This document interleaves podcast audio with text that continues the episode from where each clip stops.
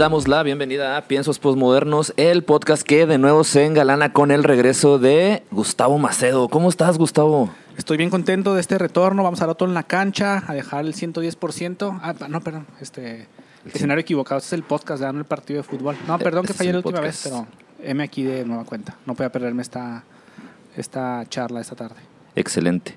¿Me Orlando, perdonaste? ya sí. Ah. Te perdoné desde la vez pasada, Gracias. no te preocupes. O sea, sé que eres una persona muy Acuérdate que ocupada. hice una conexión vía satélite. Ah, sí. Ah, te lo ¿viste el pro- no has visto el programa de No acabo de verlo.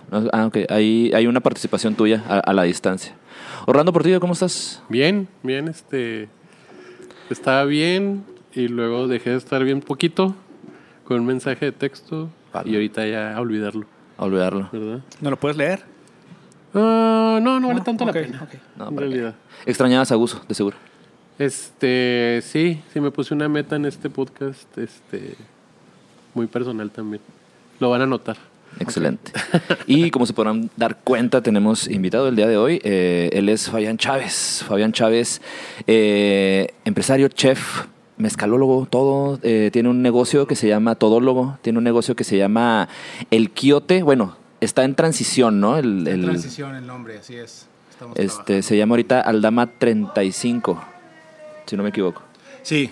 Aldama Aldama 35. 35, Y está en la Aldama número 35. Está en la calle esquina con 35 en la Aldama, está el número es Ah. 3505, el teléfono acaba en 35, entonces. Es como el lobo, que tú eras Sí, 10-10. Sí, sí, ¿te sí, acuerdas? todo es 35 ahí, Todo es 35. ¿no? Oye, muy bien, ¿no? Este, encantados de tenerte aquí. El día de hoy vamos a platicar de, de cosas variadas. Vamos a hablar de comida, vamos a hablar de, obviamente, el proyecto, eh, Aldama, Aldama 35. Ahora, bueno, yo creo que mejor tú dinos hacia dónde va esto de, de, de Aldama 35, que ahora es Eh, de ahora, ahora la transición de Kiote, en realidad, este, la, la cosquilla del nombre, pues siempre se quedó, ¿no? Eh, está como muy, está arraigadísima al- a la ubicación. Este, entonces, eh, ha- hace poco estaba trabajando acá con, con mi buen carnal Leque y salió, salió ¿no? La, la- la cosquillita que si era prudente cambiarle el nombre y me dijo, bueno, pues vamos a darle. Estábamos, estábamos trabajando en un rebranding de Aldama 35 y le dije, oye, güey, ¿y si le cambiamos el nombre vez. de una vez? ¿no? O sea, si ya estamos chambeándole aquí, pues vamos a darle. Dijo, pues cosa tuya, ¿no? Si sí, Ajá. pues decídete ya.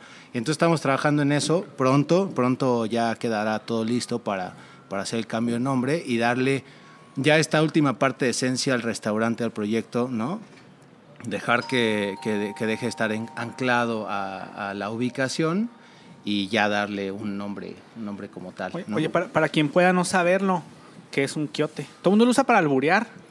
Yo me enteré Lamentablemente. que era albur ahora Sí, aquí en Chihuahua. No, no, Bueno, no, sí no- no te apures, mucho. yo, yo uso un, un tipo de humor mucho más sofisticado, más de tipo académico, así que no, no albureo.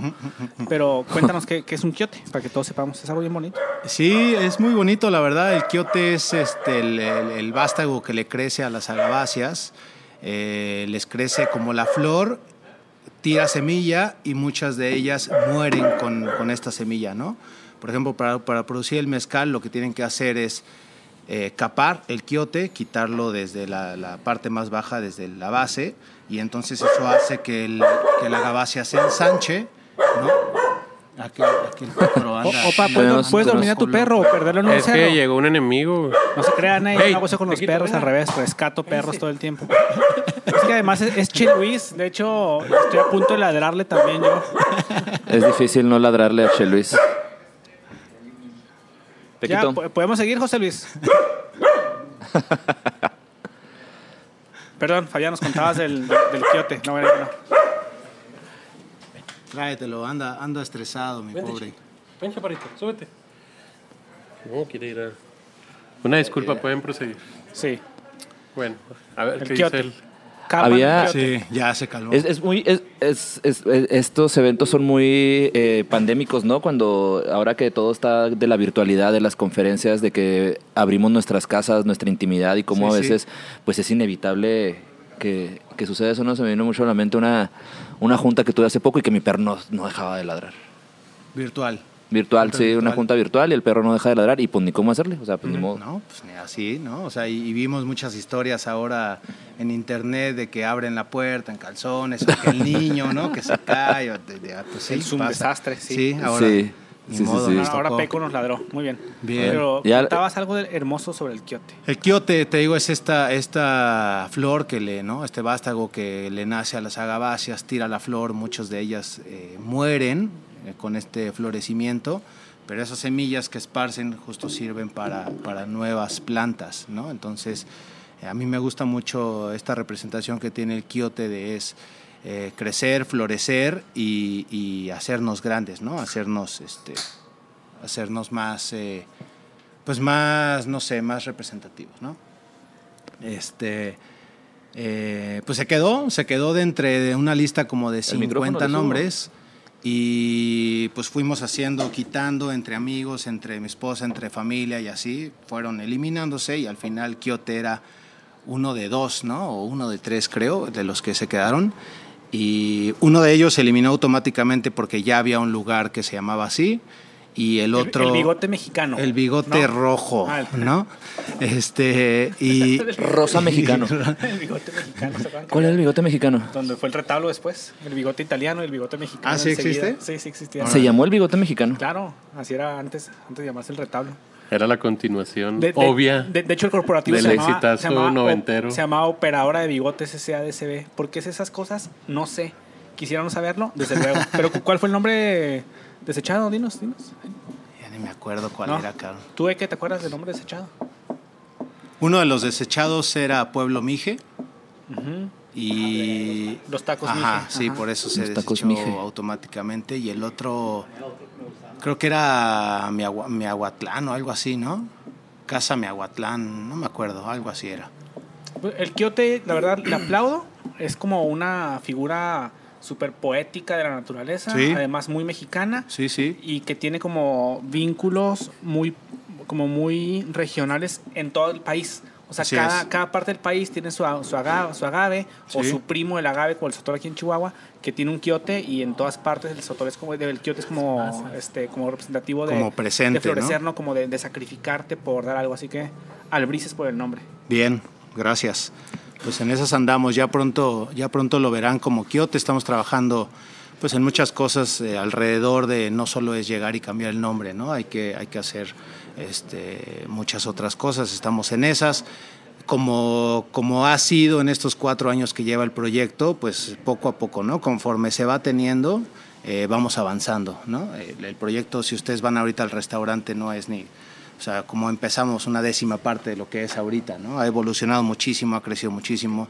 eh, pues, todo ha sido reinversión, pues chamba, ¿no? Ustedes bien lo saben que así funcionan las cosas, a menos de que tengas una inversión grande o una cadena y entonces llegas y lo pones y ya está, ahí está cuadrado, ¿no? Pero esto ha sido evolucionado, ha sido un proyecto de vida y, y, pues vean, ahí, ahí vamos, ahí vamos, ahora, ahora ya con su esencia, con su nombre, creo que ya quedará por fin, ¿no? Establecido.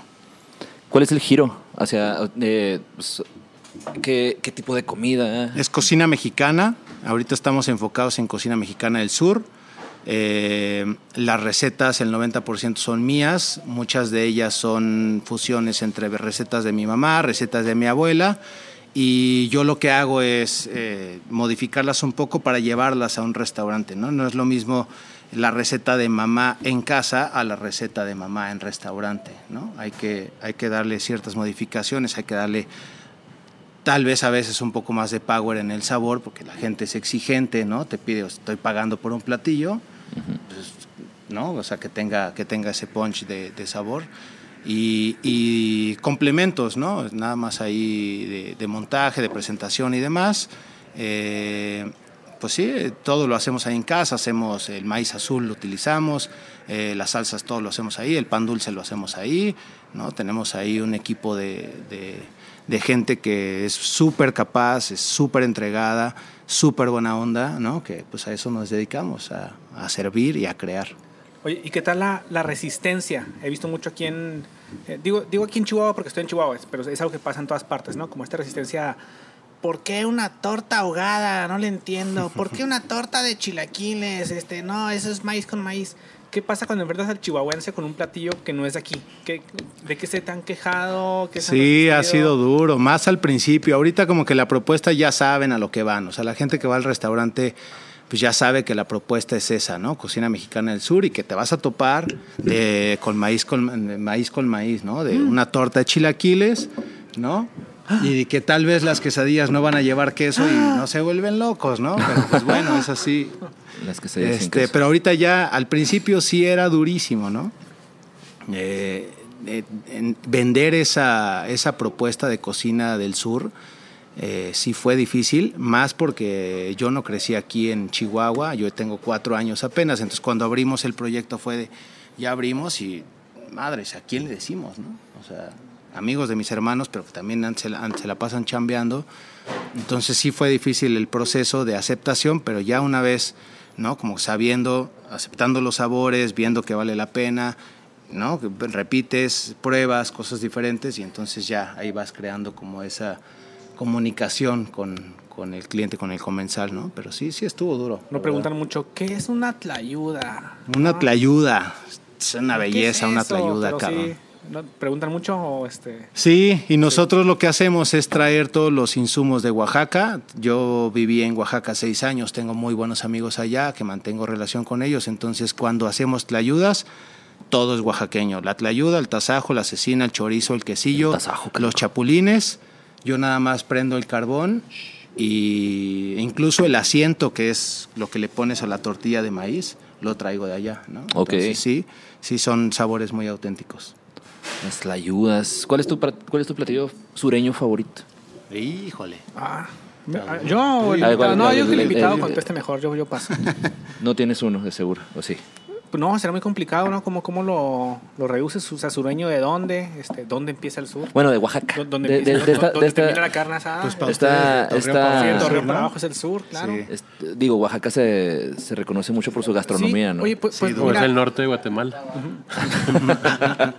pues, o sea, de hecho creo que, o sea, ahorita casi cualquier persona sabe que es una tlayuda, ¿no? Pero, o sea, ya Casi está- cualquier persona será. Ya, ya está como más conversado, más abierto, pero yo fui a Oaxaca hace 12 años y neta me dijeron, ¿quieres ir por tlayudas? O dije, ¿qué es eso?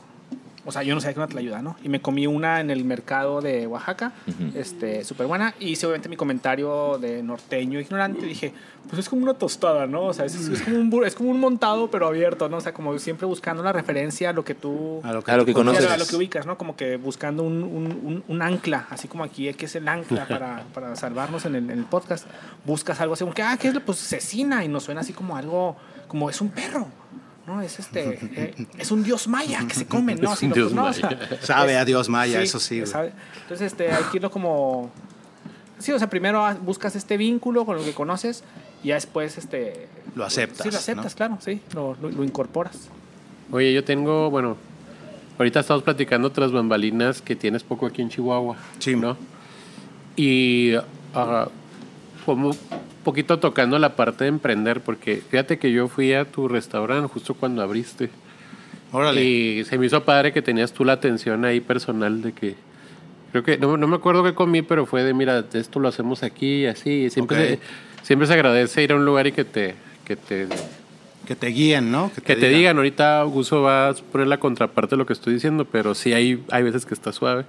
Este, no, ya nos avisó ahorita, ¿verdad? Nos dijo, vamos a hablar de esto. Pero bueno, Innecesario. bueno, tengo recuerdos encontrados porque ese local antes era un mega picadero electrónico. Neta. Sí, yo caí una de esas de por error de que. Pero no por es, algún no, es el, no es el de al lado que se llama la alcantarilla, ¿no. Eh, ah, es que eran los dos, o ¿Era sea. otro? ¿El delirio?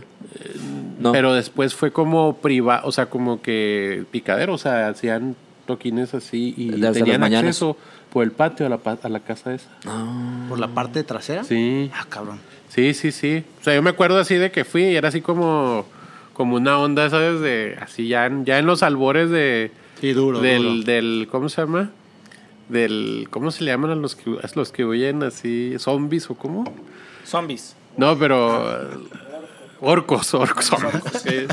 ya señoreando, pero los orcos, o sea, como a los, Los inicios de los de los orcos ya así de hueso col, o sea, el, el orco de profesión. Ajá.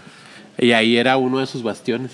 Órale. Ya cuando fui, ya lo arreglaste, ahí le pusiste sus cositas, ya, ya dijiste, este vato ya santificó el lugar. Pero mi pregunta es esa porque Con razón. vemos como hábitos de consumo bien diferentes en todos lados. O sea, por ejemplo, si tú vas a Oaxaca, pues más que nada es como la, la geografía la que te permite la, el, el, el conocer cosas, ¿no? O sea, como la centrificación, digamos, de que, ah, pues es que aquí en estas calles de Oaxaca caben ocho o nueve localitos y son haciendas, entonces no hay otra más que ponerte afuera de un restaurante. O sea, tú estás trasladando cierta comida que en Oaxaca tiene una manera de, de consumirse Sí. mucho más fast, digámoslo Sí, así, ¿no? sí, sí, sí, más informal, digamos. Más informal. Sí, sí, sí. Y, y trasladar todo ese conocimiento acá y meterlo a un lugar que... me- A mí me gusta tu lugar, pero está riesgoso a nivel... Ya es que siempre se dice, es que está riesgoso porque no está en el centro, no está en la zona Sí, que no, es. total. La zona de hecho, la centro. ubicación está muy rara. O sea, Sí, sí, la sí. gente que va al restaurante es porque realmente va al restaurante, no andas caminando alrededor. Ajá, no por tienes... No, o sea, no caes por accidente, ¿no? O es la pasada a tu casa, o vas al lugar o te lo recomendaron, porque sí, eso, está sobre la avenida. Nuestra fachada, digo que seguimos trabajando en muchos detalles, pero la fachada tú lo ves por fuera y dices, ¿aquí qué, güey? ¿no? O sea, Sí. no parece, lo ya entras y entonces sí te abres los ojos y dices, órale, está bonito, ¿no? Pero, pero sí, no, nada, ha sido durísimo, ha sido durísimo este pedo de emprender. Este, pues desde, sí, desde, desde inicio que se tiene un presupuesto y haces tus números y dices, sí la voy a armar y de repente te ves en medio del océano y dices, puta, no la armé, pues tengo que empezar, güey, porque si no, entonces, ¿qué hago? Ya perdí lo invertido y no me puedo echar para atrás.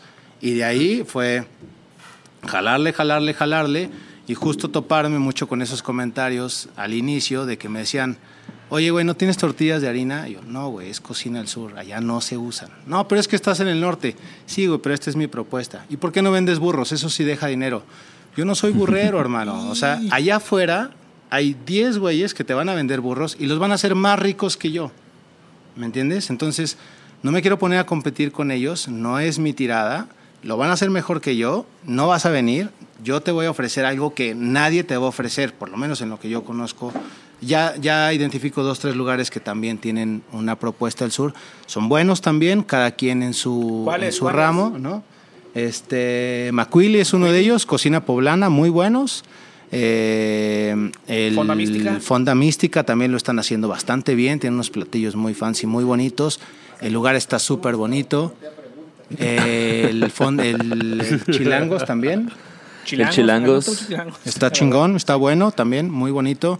Y hay otro. Ah, cabrón, se me acaba de ir el nombre, ahorita te lo digo. Este. Bueno, que lo están, lo, están, lo están haciendo muy bien, ¿no? Entonces, pues es justo esto, ¿no? Como vamos a entrar en, en- en- en la propuesta de, de- de poner más opciones dentro del menú. Vamos a abrir el abanico de opciones para poder ir a comer, ¿no? O sea, ¿Cuál, cuál, perdón que te interrumpa, cuál es Sí. la estrella de tu menú? La neta, la neta, carnal, yo te diría, cierra los ojos y pon el dedo donde caiga. Sí. Sí. Esa fe en el menú. Si, si te dijera, Sí. cuando yo era mesero, me dijo un señor, Gustavo, porque vio mi gafete, ¿no? Si vinieras a comer aquí, ¿tú qué pedirías? Y dije, señor, me acaba de enseñar un- una gran pieza de sabiduría. Entonces yo siempre aplico esa, ¿no? Llego a un lugar, le digo al mesero, Jaime, Sí. si comieras aquí, ¿qué pedirías? Jaime. Si comieras en el Aldama 45, próximamente Quiote, ¿qué comerías? Sí, sí, sí, lo que, lo que quieras. Ahorita por temporada tenemos los chiles en nogada. Oye, pero Que- también esa, te voy a decir una cosa que entre nos, es la peor respuesta que te pueden dar cuando preguntas eso. No, pues te voy a decir por qué, porque es la ¿Quiere, neta. ¿quiere llenarse güey. bien Machine? Es la Ah, neta. Bueno, a veces sí les digo, bueno, ¿de qué tienes ganas? ¿no? O sea, ya los voy guiando un poco más. Pero mi respuesta inicial es eso. Ahora, yo tengo que creer ciegamente en mi proyecto. Yo sé que a veces hay, hay Sí, ciertas claro. cosas, pero yo sé que lo que yo ofrezco en el proyecto es muy bueno. O sea, es muy de muy buena calidad. Sí, claro. Tiene buena presentación, está vasto en servicio, ¿no? Entonces, yo sé que está bueno, ¿no? Ajá. De ahí, por ejemplo, te puedo decir qué se te antoja, para dónde vas, qué tienes ganas, tienes algo de sopa, tienes algo ante antojo de unas enchiladas, ¿no? O te quieres ir por un, un mole, no sé, o sea, ya te puedo ir guiando. Pero de entrada el menú, la neta es que sí está muy bueno, ¿no? Es todo es hecho en casa, ¿no? Entonces sí, sí está, está bueno. Sí, hombre, la, la... O sea, es un tema que como que va y viene porque en realidad no... Como cuando dijeron chilango, chilango ya de tener yo creo que unos 30 años, ¿no? El, ¿Fonda el resto- Chilangos? Sí, Fonda ¿Neta? Chilangos. Sí, ya tiene un rato. Tiene mucho. Sí, en los 90. Y, y es, es como de, de que tiene sus feligreses, ¿no? Y como de, ya de tradición. ¿Y sigue estando bueno desde hace tanto? Pues yo, yo no, pues yo tengo poco en la ciudad también, pero bueno, más o menos poco, la mitad de mi vida. Pero, pero bueno, desde que yo llegué aquí estaba, la, estaba el Chilangos y, y, y, y bueno, no sé si ahora sí es correcto decir, porque ahora ya no se puede decir tanto Chilango, ¿no? Sí, pero- cómo no. pero bueno, la- es, este, es chilangue. Nah, Pero la-. Es una broma. Pero es como, o sea, la, co- la cocina de chilangos es como esos términos abiertos, ¿no? Como de decir asiático, ¿no? Porque en realidad son de esas comidas que son como de todo México, ¿no? O sea, que ya nomás por vender una gordita ya son como medio sur. O sea, como que hay una nube de lo que es la comida mexicana en el chilangos. O sea, ni es chilanga, porque en realidad no es chilanga, ni es del sur. Y es como de Chihuahua, o sea, es como una cosa ahí que... Vaga. A mí me gusta, pero esa es la realidad. O sea, si te hacen un...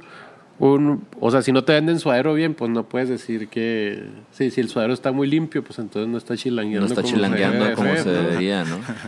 Igual en las tlayudas, no sé, no sé si yo siempre he tenido esta duda de cómo, de por qué chingados, si es la misma materia prima, no te puede salir igual un- una tortilla de maíz de allá a aquí. Ya comprendió mucho que, que el clima se afecta mucho a la parte de Sí. hacer masas Sí. y madre Sí, y sí. media. Y el tipo de maíz también. Ajá. Eso es maíz criollo lo- con lo que lo hacen. Eh, es lo que le pongas, ¿no? O sea, le, le- le pueden poner cal o le pueden poner este, otro tipo de cosas, ¿no? Entonces sí, sí cambia, pues cambia la mano, ¿no? Es como el mole. El, eh, te van a decir que hay 5.200 millones tipos de mole. Es cierto. Cada abuelita que hace su mole le pone una especia diferente y entonces es un mole diferente. Es un mole diferente. ¿no? O le pone, esta le pone tres chiles y la otra le pone cinco chiles. Ya es otro mole. ¿no? Entonces sí hay millones de moles. Vamos a hacer una pequeña pausa técnica porque nuestro floor manager está queriendo Ansioso. conectar, Está quiere conectar algo, Está no sé. ¿Estás mortificado? Haz Yo lo, que, también, haz lo que tengas que hacer, hazlo ya. Mucho. Corte. Ya volvimos. Ni bueno, se yo quería anotar algo que se me estaba pasando, que yo creo que el restaurante más mexicano de aquí de la localidad es en, en cuanto a, a consumo, creo que realmente no es tanto que sea el producto, sino la manera en la que se consume, ¿no? O sea, la, la, la dinámica del lugar. Yo creo que es el papalote, ¿no? O sea, Ah, uy. O sea el papalote... Ah, no, no, sí. O sea, no, o sea, no, no me lo esperaba, perdón. Se me salió así como el, A mí se me hace que es este, ¿Qué- o qué sea, esperabas? porque es precisamente la ubicación, o sea, el papalote está enfrente los Cuernavaca. del hospital, ¿no? Ajá.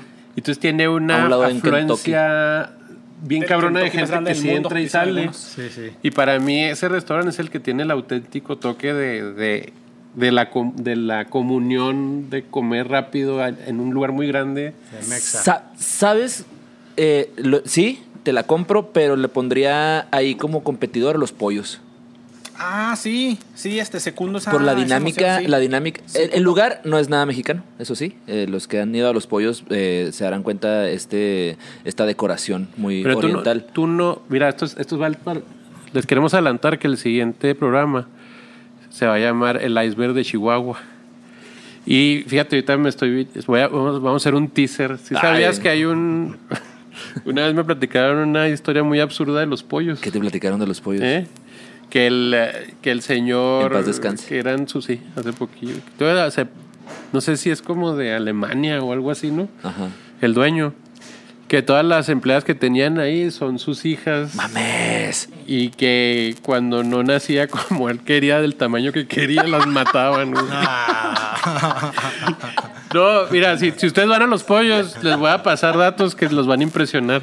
Pidan la Las, milanesa. bueno, eso sí. La mil, a ver, ¿cómo hacen esa? Es imposible hacer una milanesa de más de 50 centímetros como Está la que hacen ahí. está machín. Y Es como queso. toda la orografía del estado en una milanesa. Con queso y su pedacito de que perejil chino, ¿no? Es lo que le ponen ese pedacito verde en, ah, que la corona. Sí, sí, sí, tiene una cosa ahí. Pero fíjate que todas las personas que trabajan en los pollos son similares y la misma estatura. Y, les, y tiene una puertita chiquita, güey. O sea, chequen cuando vayan. Sí, tiene una puerta chiquita. Son, chi- son del mismo tamaño, de la misma complexión física, no hablan con nadie y se meten a la puertita esa y salen por el Ajá. otro lado. Una puertita que está diseñada específicamente para, Así como para, como para el tamaño de eso, ¿no? Entonces, una vez me ¿Puedes llevar currículum esa- ahí, chaparro? Sí, tu CV, luego, luego. Bueno, Ya. ahí nomás les quería decir. Sí, los pollos son como, como, no sé si hacen este ejercicio de que vas pasando por un lugar en Chihuahua y lo dices, ah, aquí es el pequeño Italia, aquí es el pequeño barrio chino. El pequeño pollos. Y el pollos es como el pequeño DF para mí, esa partecita, ¿no? Ajá. Tiene la misma, no sé, como que sí logró traerse las cosas Sí. tal cual, ¿no? Es que de hecho pensamos en los restaurantes como estos espacios con propuesta, donde hay una suerte de mente que diseñó todo, ¿no? Sí. Me encontré en Twitter una cuenta que se llama Random Restaurant, que toman al Va a azar. aparecer aquí. Sí, aquí está en el. aquí Oye, está. oye, No tú, güey, va a aparecer aquí. Entonces, No- o sea, muestran ubicaciones aleatorias de restaurantes en todo el mundo. Y cuando le empecé a seguir, pensé que iba a encontrarme como que, ah, sí, este, una propuesta de comida italiana en Nápoles. No cocina sé. de autor Pero en realidad te das cuenta que los restaurantes en todo el mundo es como aquí, o sea, la mayoría son fondas, o sea, son lugares donde la gente de a pie entra entre en su camino a la chamba y demás. Y está súper exquisita la cuenta porque ves como la vida real de la gente. Porque lo que está subido en, en- en Google Places son este, fotos de la gente, o sea, no son las fotos que toma el dueño, ¿no? Son fotos de alguien que fue, le tomó una foto a la sopa, sus compas, y la ponen, y de repente es como te dicen, es, no sé, una isla que lo otras bien, o sea, es en un restaurante, y es de, ¿este país dónde está? Su- escuché el nombre, dije, me suena como polinésico y debe ser como un lugar de, como de aldeas, ¿no? Y te metes a Google Maps y es una ciudad, o sea, es una ciudad como Chihuahua y hay un mall y enfrente está esta fonda, ¿no? De comida que no es comida regional, o sea, es, digamos, aquí en Chihuahua no todos los restaurantes son de burritos, no todo es de chilaquiles, o sea, hay, hay comida como de muchas partes, o sea, no, no todo es como mexicano. Entonces, entonces como la, la mesa de la fonda o del restaurante de diario se convierte en un reflejo cultural, eh, o sea, en un embajador de, de- de la cultura y la idiosincrasia de, de un país, ¿no? O sea, la gente donde se, donde se junta a, a comer. Sí, fíjate que eso que, que apuntas, yo lo he notado sutilmente porque en lo poco que me ha tocado viajar, que piensas tú, bueno, voy a viajar y te voy a decir algo, y lo- se me hace que voy a ganar la antipatía del invitado y de todos. A ver, échale. Yo no creas que disfruto o no he disfrutado todos los lugares a los que he ido a Oaxaca de comer.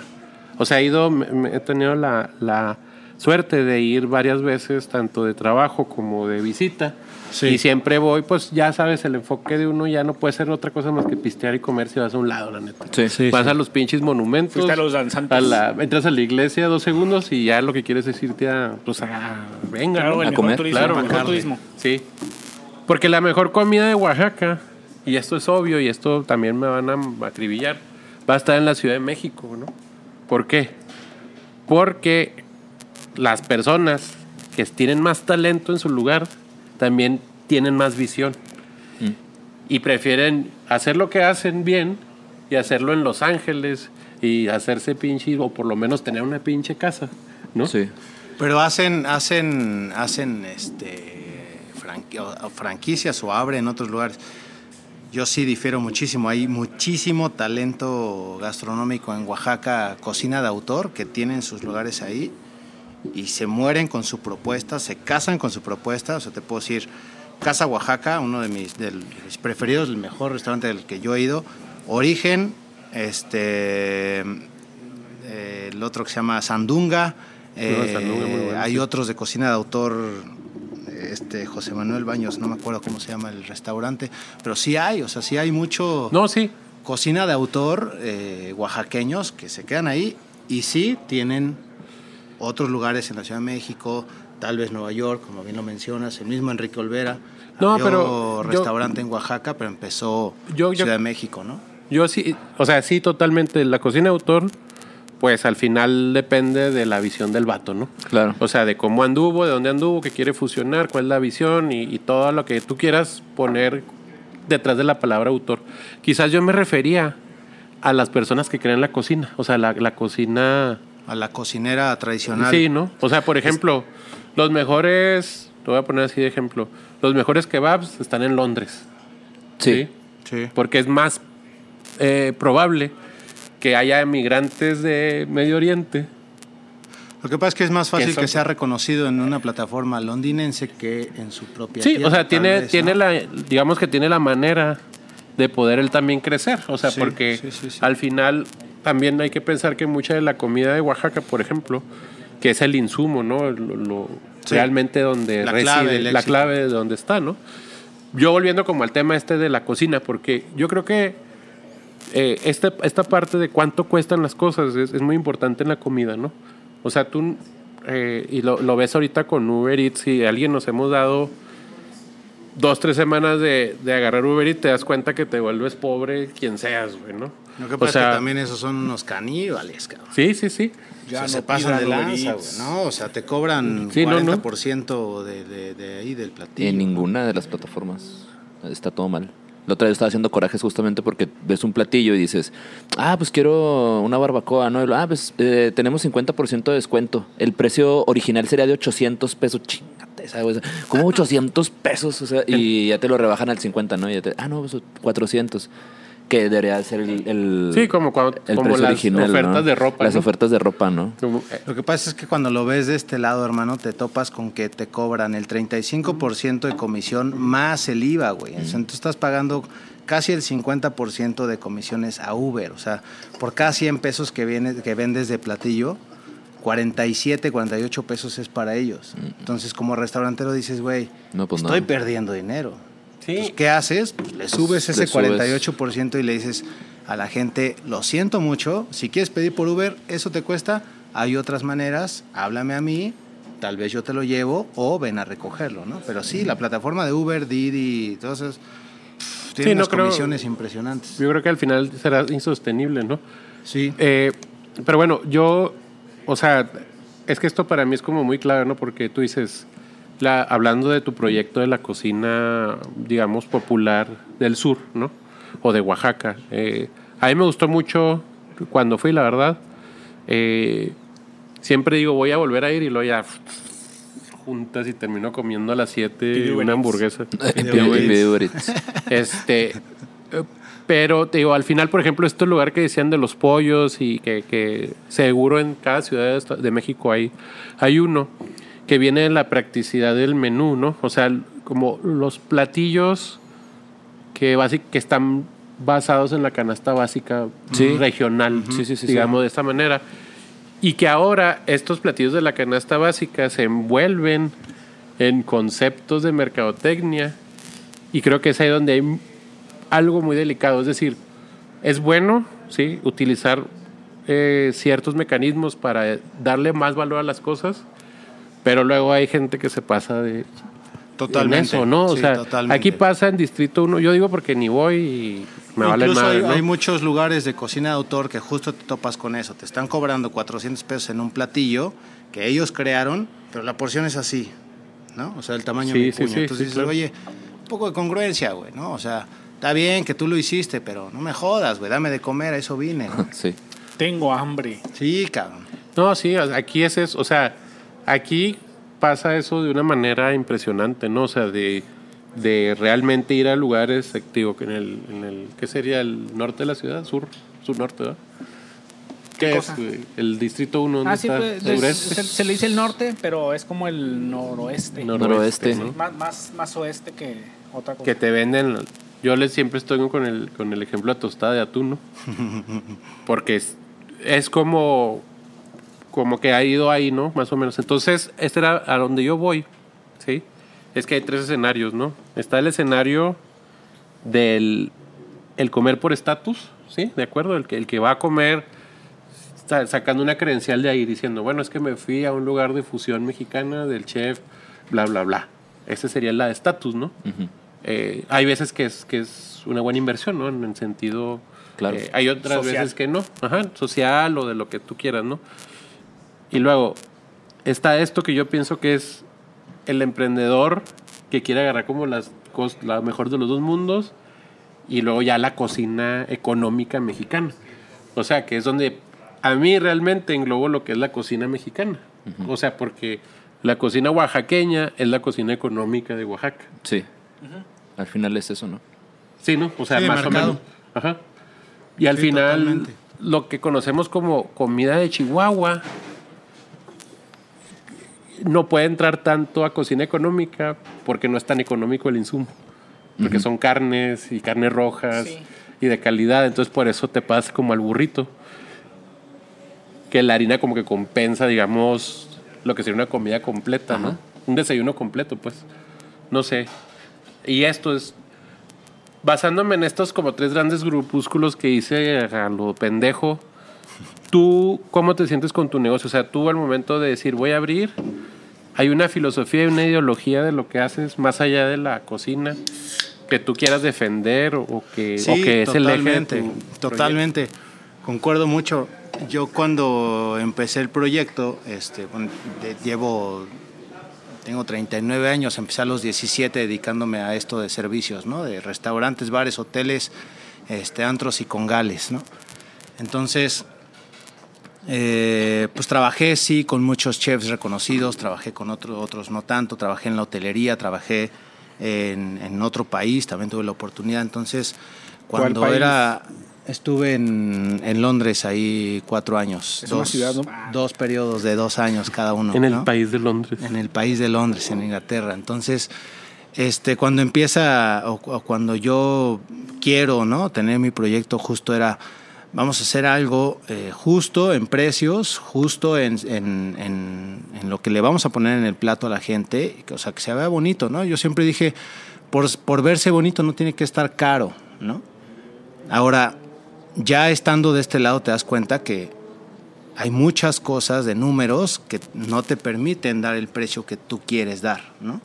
Tal vez el precio del insumo es de 10 pesos, sí, güey, pero tienes que pagar 1, 2, 3, 4, 5 y 6, ¿me entiendes? Entonces ahí es donde tienes que subir los precios. Este, por ejemplo, cuando nosotros iniciamos el proyecto, a la gente que nos conoce desde hace cuatro años, antes los desayunos costaban 65 pesos y siguen estando igual de bien servidos que hace cuatro años. ¿no? Lo que pasa es que ahora tenemos un grupo de gente a la que hay que pagarle una nómina, ¿no? y, y- y seguimos creciendo y hay que invertirle y hay que poner y hay que quitar y estamos comprando equipo de cocina, ¿sabes? Es como, como todas las mejorías que se hacen, pues todo cuesta lana, ¿no? Entonces, pues ¿de dónde sale? Pues de ahí mismo, ¿sabes? Entonces sí, yo creo que los, los precios siguen estando muy justos para lo que tú obtienes. Pero sí, concuerdo totalmente en donde la propuesta tiene que estar acorde a lo que, a lo que estás cobrando, ¿no? No puedes Sí. volverte loco. De hecho, yo, yo creo que el, que el precio siempre es justo en cuanto a que si la gente lo paga, es que lo acepta Sí. y por tanto es justo, ¿no? Entonces, nada más como, como lo regulas, eh, de cierta manera se, au- se autorregula. Obviamente, yo no espero ir a Distrito 1, que también voy poco, eh, donde pagan rentas, me imagino. Claro, exorbitantes. ahí lo que tienes que Claro, pagar es la sí, renta. Entonces, yo me imagino que mi carta blanca y me va a costar 120 pesos, ¿no? Sí. Este, lo, lo- lo espero y no es injusto, es lo que cuesta ahí y yo puedo decidir. Entonces, nada más es como que la, esta concepción de cuánto quiero pagar por mi experiencia de comer. Este, ¿Va a ser una comida para alimentarme y seguir el día? ¿O va a ser una comida que voy a, a recordar? Así es, O va a ser una, una comida que le- experiencia. sí, o una comida que le quiero tomar foto para mi Instagram, ¿no? Así es. Que vi una vez un meme donde era un menú que te, o sea, te dan el platillo y venía a un lado como que cuál vino iba con tu platillo y cuál filtro de Instagram le quedaba a tu platillo para Oh, que lo ¿neta? subieras, ¿no? Este, que no es mala idea, si quieres este te la regalo. ¿eh? Órale. Está, muy, está muy complejo. No, yo pedo. sí, yo sí creo que sí es injusto, güey. O sea, y, y que, y que la renta refleje en los precios. O sea, que, que sea todo un mecanismo, no lo hace justo. O sea, ahora hace poco. eh, Ahora cuando- ahí influye, por ejemplo, perdón que te interrumpa, ¿qué tanto flujo de venta tienes?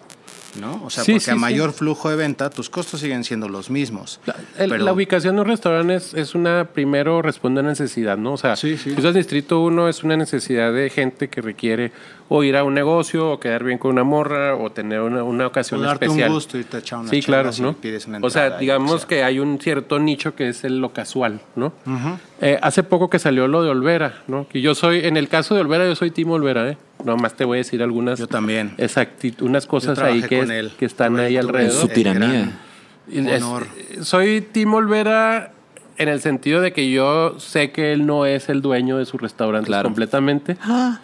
O sea, pues sí, ¿no? O sea, eh, o bueno, que todo el mundo Es lo una sabe. marca, es una Es un- marca. son marcas hechas de grupos, ¿no? Pero bueno. Sí. Sí, Recién abrieron un, un Instagram donde toda la gente que trabajó en Oh, no sé fue una cuán- mamada, eh, la neta. cuántos restaurantes que Sí, decían, no. bueno, o sea, había güeyes que eran practicantes, que se quejaron de ser practicantes, cuando sabes que- cuál es el estatus de ser practicante en la Ciudad de México, que nadie te, o sea, nadie te va a decir, vienes de practicante y te vamos a tratar bien. güey". No, pero claro. eso te metes, hermano, ¿sabes? A mí también me tocó ser practicante. Yo trabajé, incluso cuando estaba, cuando entré a la universidad, eh, tuve la oportunidad de trabajar en el Hotel Emporio en Reforma. Me pagaban 1.200 pesos al mes, güey. Y me costaba ir hasta Reforma. Yo vivía en el sur. No, te fue bien. ¿Qué pasa, y era cocinero C. Sí, me fue bien. ¿Te me fue bien? con el sueldo. Ok, puedo hacer mi comentario progre en este momento. dale. Este, Progre. No estoy muy de acuerdo con esta situación de decir, como yo lo sufrí y así era antes. No, por no, lo tanto, claro, totalmente no, Tiene que seguir siendo así, ¿no? No, o sea, no, como antes sufrimos y nos maltrataron, ahora todos son maltratados. Como yo en el bachilleres no puedo tener pelo largo, nadie puede tener pelo largo. Pues creo que igual son cosas que están, este. Digo, de- desconozco la, la experiencia personal de este señor, este Olvera, lo que sucedió, pero sí he escuchado historias horribles, ¿no? De gente que, que por ganarse el estatus de decir, hoy estuve tres semanas trabajando en el restaurante tal de la Ciudad de México, o de donde sea, este, viví en una barrica en el sótano del restaurante y este. Chavo y- de y roble. es como que no Sí, te sí, quejes. sí, sí. Yo No me eso, bañaba, pues, eh. Sí, o sea, no porque haya sido siempre un, un maltrato, las novatadas, ¿no? Es como, o sea, no porque siempre fue así, es que esté, es, es que esté bien. Tampoco estoy del lado de decir este que todo sea gratis y te lo den nomás porque fuiste a la escuela, ¿no? Yo, yo, mi, yo cuando dije Tim Olvera me refiero a que su narrativa de lo que hacía es muy correcta, porque el primer punto de él era de la gente que se quejaba de que por qué no le ponía sal cuando les pedía y él decía, este es mi platillo y así lo hago. Y viene a hacer lo que tú dijiste, Uso, es, esta es mi propuesta, nadie te está obligando a comprarla. Exactamente, ¿Sabes? ajá. Pero pues lamentablemente las cosas no funcionan así para el resto de la maquinaria que está ahí, ¿no? O sea, Pero es que también tu propuesta no funciona para todos. Y eso no, es no, una no, no. Yo me refiero a que, mira, vamos a suponer, esto es Distrito 1, ¿no? Tienes un restaurante que paga, que paga 120 mil pesos de renta al mes. Pues me estoy yendo leve, ¿no? La Sí, primera sí. calle cuesta más. Sí, sí. Eso te está diciendo que tus ingresos tienen que ser para pagar todo por lo menos tres veces. ¿Sí? Mínimo. Ajá. Mínimo, por ejemplo. ¿Sí? Si tú empiezas a ver los sueldos contra lo que gana ese restaurante, ¿sí? sin, sin secreto, puedes ir a preguntarle cuánto te pagan al mes de lavaplatos, cuánto te pagan al mes de esto. Conforme más se cobra, más se diluye lo que es lo justo. Sí. ¿sí? Si tú tienes un restaurante pequeño y dices tú, bueno, yo soy Mercedes del Macuili y trabajo yo y mi morro y mi hermano y otro güey, ¿sí? Y pues yo rento en 5 mil pesos y tengo unos ingresos de 25 mil al mes. Estoy suponiendo, ¿no? Cuando estás a ese nivel, creo que los números son más claros, ¿sí? Cuando estás al nivel de decir, me están cobrando esta renta, más yo estoy cobrando a 400 pesos la tostadita, más el pisto te lo estoy cobrando a 300 pesos, más mi ticket promedio de noche es de 5 mil, 6 mil. Ahí es donde a mí se me, hace, se me hace injusto, porque sí, ok, el cliente sabe lo que está pagando, pero lamentablemente el cliente no sabe cuánto le están pagando a las personas que están haciendo su comida Claro. realmente. ¿Y qué, ¿Y qué condiciones les están ofreciendo? Porque la industria restaurantera es la que menos condiciones le ofrece a sus empleados. Claro, si tú tienes un restaurante pequeño de cinco o seis personas, pues claro que es muy cabrón que les des seguro, que les des esto, ¿no? Pero si tienes un restaurante que facturas, me voy a traer a decir 8 millones, 9 millones al mes. Hasta con dos millones que sí, me explico. Esa, esa ya- era, Ya estás eso grande. era lo obsceno Sí, sí, del grupo Olvera. Era, o sea, no, no pasaba de la de lo ok, estoy ganando a lo absolutamente asqueroso en relación a la gente que hace la comida, porque al final hay gente que la hace, y a lo que tiene que ver la autoría del chef, o sea, el, el- el renombre. El ¿no? nombre, sí, claro, el prestigio, sí. Que está bien, va, güey. O sea, sí, claro, güey. Te mereces, cierto, te mereces tres veces, güey. El prestigio Sí. de Olvera. No, 18, güey. Para mí se desplomó absolutamente. Hay un capítulo en Netflix de esta serie conducida por David Chang. Que Ya. me cae súper bien David Chang. Y hace un tour. Desayuno, restaurantes cena, algo así, ¿no? Ajá, eh, tiene ese y el otro, no me acuerdo el nombre que, que- el que vi. Total que Olvera invita a Chang a comer a su casa, a su casa, tacos. Está Olvera, su esposa y sus hijos en la mesa con David Chang. ¿Y saben qué cerveza le dan a David Chang? Unas Bud Light. En ese momento para mí Olvera perdió toda su credibilidad. Me puede dar lo que quiera, lo que quiera, darme su currículum. Puede no sea, ponerle sal a la comida. O sea, invitó a un güey a comer a su casa y le dio una Bud Light. Fue su, fue su idea de maridaje para los tacos.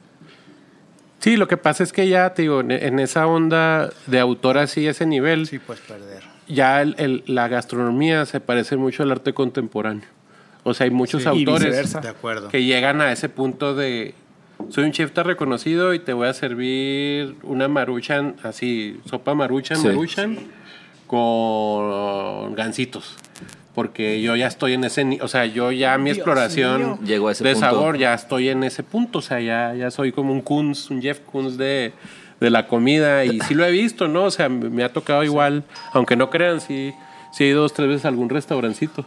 Este, y sí decía, wow, o sea, órale, sí, ¿no? Y pues es mi propuesta. Es, es válido, pues, ¿no?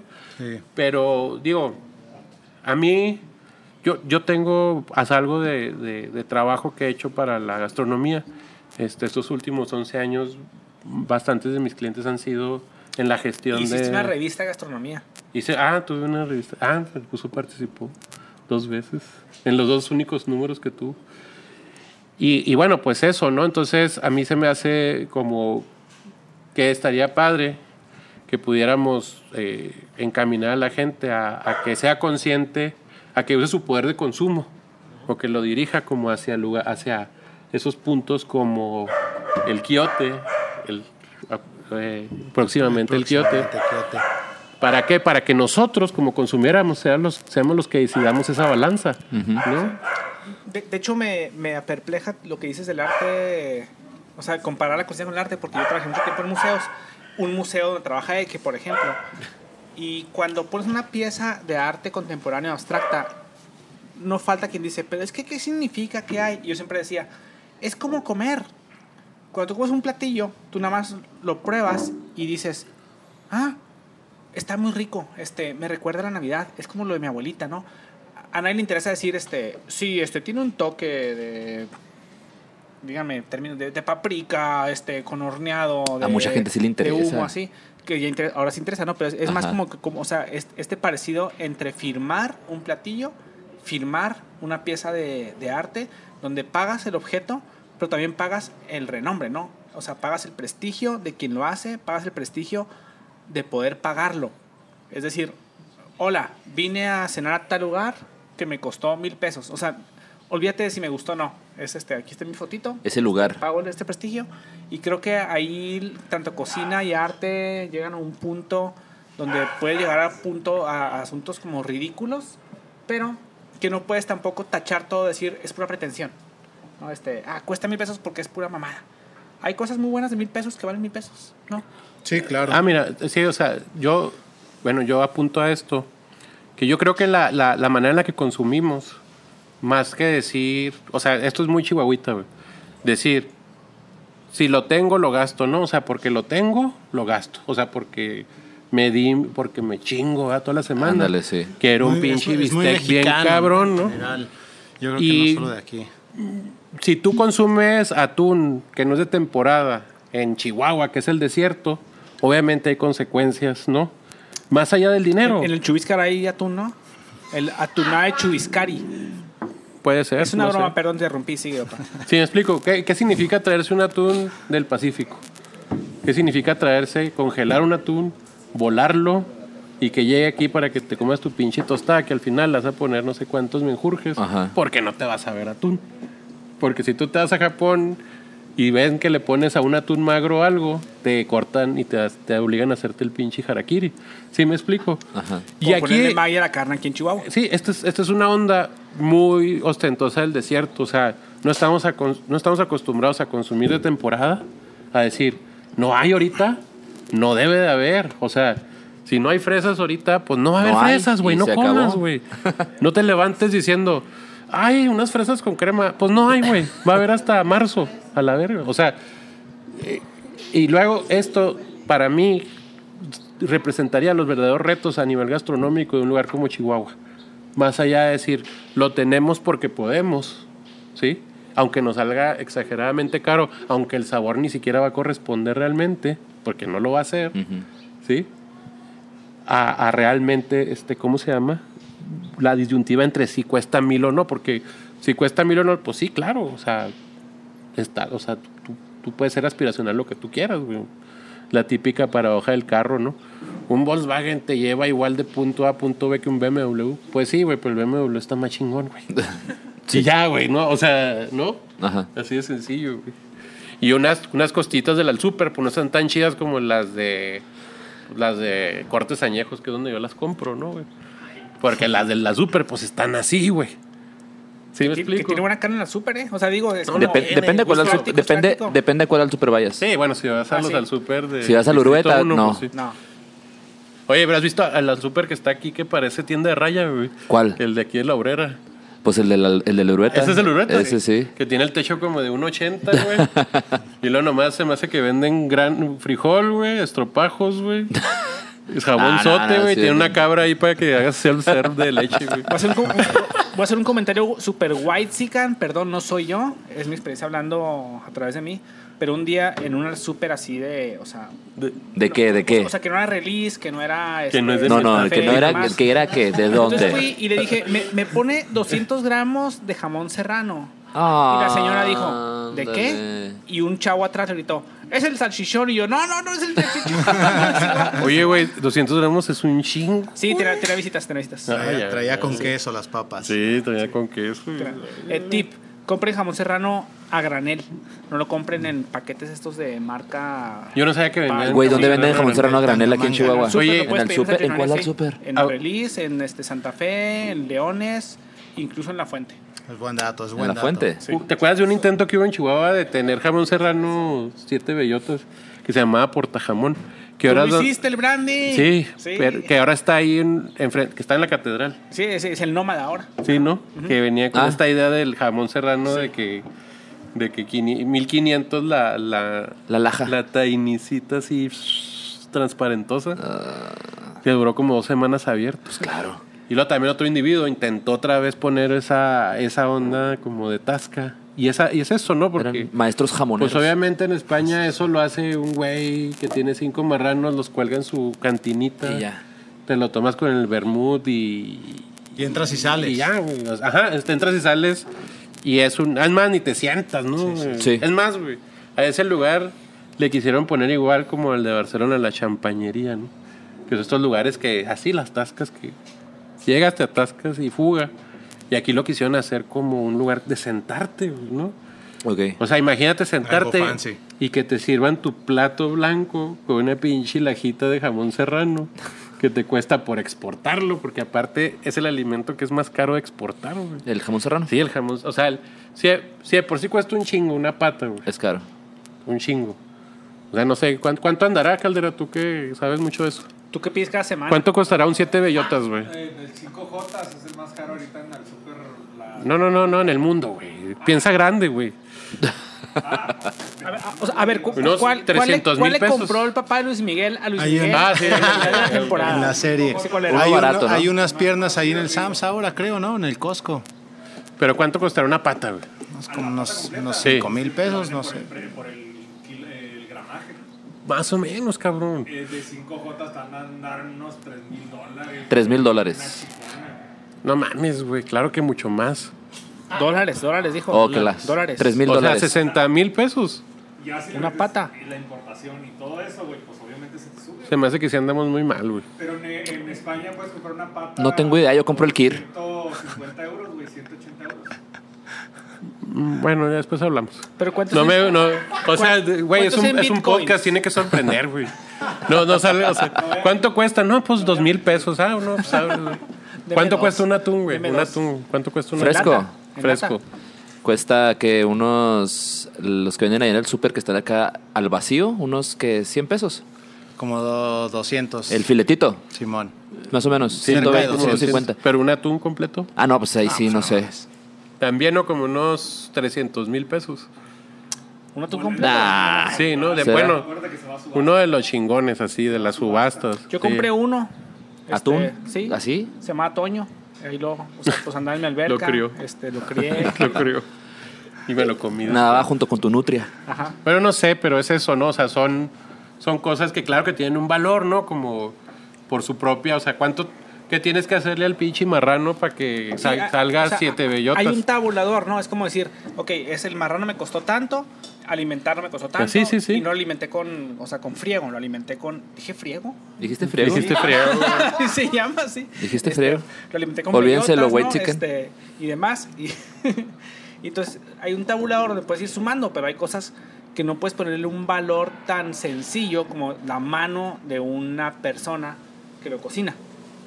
Es donde de repente se pone complicado el mercado. ¿no? Ahí es donde se pone Ahí está la burbuja. cosa, porque Sí, justo ahí está la burbuja. dependes de, de- en el caso del restaurante, dependes de los ingresos, de la- del volumen de venta, ¿no? De tus gastos, de tus costos, ¿no?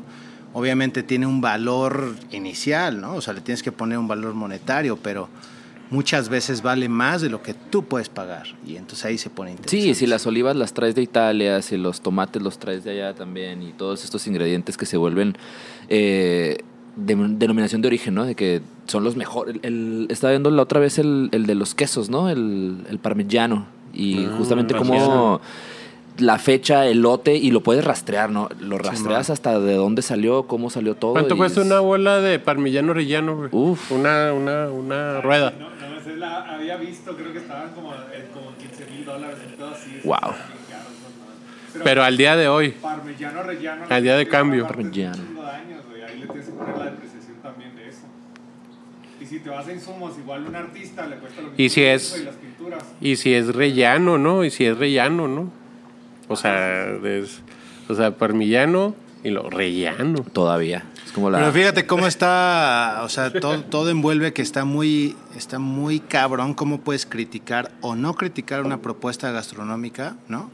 O a un chef, una cocina autor, o incluso una fonda, ¿no? Entonces, o sea, puedes tener esto de que, güey, tus insumos son locales o los exportas o los, impo- los importas, perdón, o tu mano de obra es de un chef reconocido o es la cocinera tradicional y entonces, ¿qué valor tiene quién, ¿no? O sea, sí está, está muy cabrón este pedo de cuánto cuesta el platillo, cuánto es lo justo, ¿no? Este, cuál es tu propuesta, cuánto le pagas a tu gente, O sea, son- ¿De dónde viene es todo? un- es un mundo de cosas impresionante, está, se pone sabroso el pedo de Sí, ya, que- ¿no? O sea, ya cuando estás de este lado, porque pues cuando estás trabajando para una cadena restaurantera, para una cadena hotelera, pues en realidad no te importa mucho cuánto se gasta, cuánto ganas, cuánto no. O sea, tú haces tu chamba, te pagan, lo haces de la mejor manera siempre, ¿no?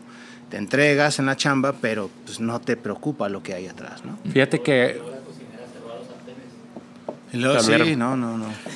fíjate que te, te voy a platicar así algo súper rápido. Eh, cuando nosotros, bueno, aquí con el susodicho que está aquí presente, queremos Caldera. lanzar una marca de Sotol, ¿no? Y justo hace poco eh, platicábamos, ¿cómo se llaman los güeyes que me dijiste? Hierba Que hacen como todo transparente. Ah, ah, sí, lo de, los relojes, o sea, Ah, hacer una. Bueno, no sé. Sí, bueno, me platicaba que hay unos... Él está, este vato está en el mundo de los relojes, ¿no? Le gustan un chingo. Y me platicaba cómo, o sea, también es un mercado súper especulativo, o sea, o sea, puedes agarrar un reloj y de repente cuesta 500 mil, pues un millón, lo que etcétera. decías de los carros, ¿no? O sea, igual Sí. te dan la hora. Sí, sí, sí. Sí, güey, pero este tiene Ajá, oro bueno, y este tiene. O sea, es que está cobre. tota- es que más bien es hasta qué punto sí vale más todo el estatus y todo eso, ¿no? Entonces, estos vatos se juntan y dicen, a ver, güey, para poner un poquito el pedo en orden, o sea, el este es el este es el valor máximo de esto en el sentido de, del producto y de quien lo vende, güey. Y entonces empiezan estos vatos a hacer transparente todo lo que ellos ganan por reloj con el fin de regular el, el mercado para que la gente diga, ok, güey. Para que la gente se dé cuenta Sí, por lo que ah, está ok, pagando. ok, está bien, güey. O sea, así honestamente, ¿sabes qué? Mira, la cerveza ahí me cuesta 10 pesos y le quiero ganar 50. O sea, te la voy a vender a ti en 80. ¿Cómo la ves? No, pues va, güey. ¿No? Este como, como tendencia que existe ahorita para mercadear, el ser transparente en tus precios, como un poquito demostrarlo. Y es un poquito que lo que queríamos adaptar, adoptar porque justo las industrias de los destilados sufren muy cabrón de eso. Muy cabrón de eso, ¿no? O sea, la joyita mexicana de Oaxaca de expropiarle al indio el blanco que se cree muy listo, pues ya no aplica desde hace 10, 15 años, ¿no? Entonces, ¿cómo regulas y cómo puedes como este llevar el precio a donde debe ser nada más, güey? Que te ganes tres veces más está bien, güey. Cuatro veces, que tu vida sea cómoda, que tengas el valor de la autoría, porque hay que diseñar, güey. Hay que hacer el envase, hay que pagar los putos permisos que son un chingo. Aquí en México es donde más te pegan en los impuestos de las bebidas alcohólicas, ¿no? En los membretes y los en los membretes, que es nocivo porque al final todos deciden importar, exportar, perdón, porque no te conviene vender en México. Mm. Entonces el daño, este tipo de cosas son daño colateral que sí tú como, como emprendedor echas tus cuentas y dices tú, ay cabrón, ¿no? O sea, te- aquí estoy. Es, No. donde- es donde te topas y dices, quiero dar el precio justo y no puedo.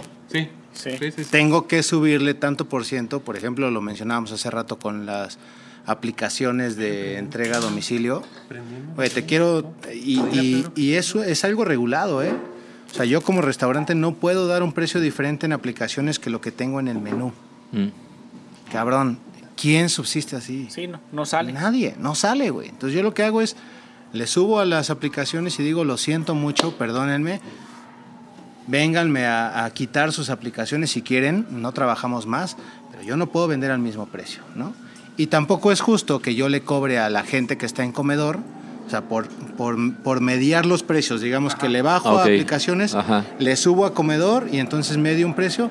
Qué injusto es para la gente que se sienta en el restaurante pagar claro, por alguien que está en casa. alguien. De alguien más, Sí, ¿no? Están pues no, no compensando. Caldera, Así es. ¿cómo se llama el caballero de Mesante? Eh, Pedro Jiménez. Pedro Jiménez. Lo escuché en una entrevista en otro podcast que está casi tan chido como este, casi. Casi. Eso, Y, y él decía de que por lo general el mercado se regula del mercado hacia el productor. Es decir, dices, quiero que mi producto cueste tanto. Y entonces haces que todo funcione para que el producto cueste tanto. Y él decía, para yo poder distribuir mezcales o destilados, lo vas al revés. ¿Cuánto tiene que ganar el productor? Sí. El que está en la vinata, el que está en el, Sí. en el palenque, ¿no? El que El está haciendo, el que está haciendo el, maestro mezcalero. Y a partir de ahí nos vamos, ¿no? Él tiene que ganar tanto, ¿no? O sea, necesita tanto para una vida digna, eh, considerando que no puede hacer eso todo el año, considerando que no puede hacer eso todos los años, porque hay que darle rotación al suelo y demás. Y a partir de ahí, vámonos, ¿no? Dice, si tu botella de mezcal te va a costar 1.500 pesos, págala.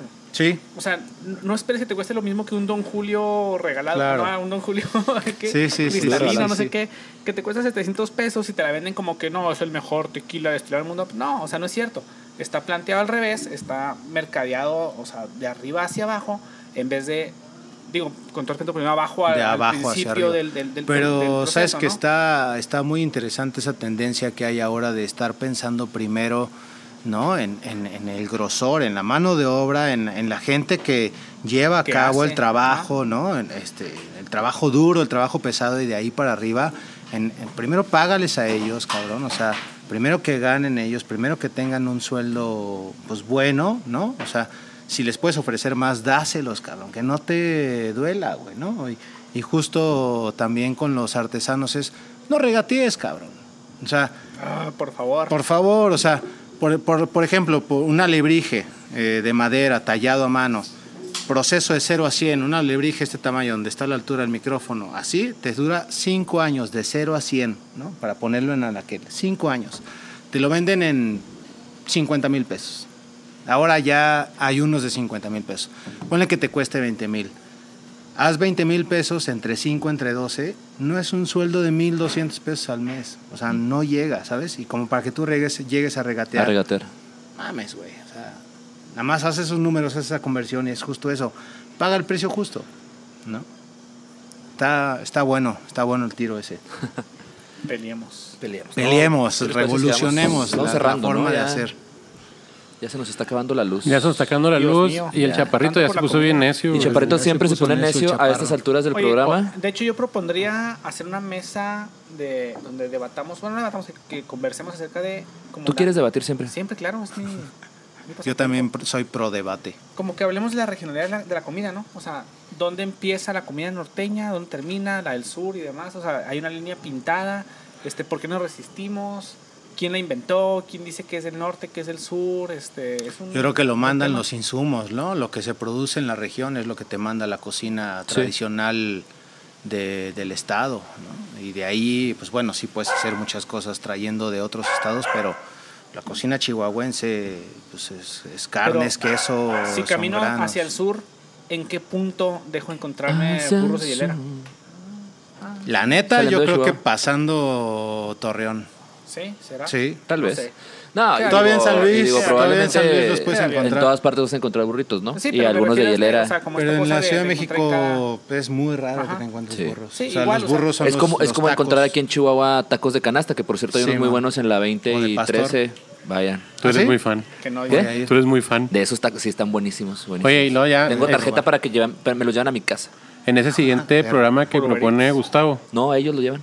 Ahí le decimos al Che Luis porque el Che Luis sabes que es muy defensor de Cuauhtémoc y su gastronomía. Ah, Órale, que nos enseñe cuál es. Pero tonto. bueno, ahorita ya está. Yo lo como que lo quiero incluir el vato. Y...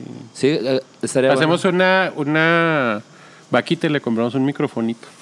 Y le hacemos Falta el mío. Sí, primero. pues Tú dijiste que lo ibas a comprar. Se me olvidó. Perdón. vaya, vaya. Oye, no, pues muchísimas gracias por haber estado aquí. Gracias a ustedes, muy Este, buena plática. Muchas gracias por el Vayan. espacio. Vayan al Dama 35. Vayan al Dama 35. Ya no van a ver el letrero del Dama 35. Van Va a a ver Quiote. el Quiote. ¿El quiote o quiote. el quiote? dise- Quiote. Diseñado Quiote. por el Quiote. chaparrito. ¿Con K o con Q? Con Q. Quiote con Q. El, el chaparrito se aventó el diseño. Chaparrito Eque. O sea, Dice- eh, de ti depende, güey. Que la gente vaya o no al O sea, el. X sí, ¿Entiendes eso? para, para el diseño computadora. ¿Eh? Ok. Vámonos, pues recuerden darle like, suscribirse y todas esas cosas de a YouTube. Fíjate bien, chaparrito, ¿eh? Se van a suscribir aquí. No lo va a Y poner. aquí yo te lo va a seguir aquí. Sí me, sí me estás viendo, güey. Porque no vi nada de eso en la última edición. Jamás, jamás lo hace. Muchas Muchísimas gracias. gracias. Nos vemos. Gracias. Bye.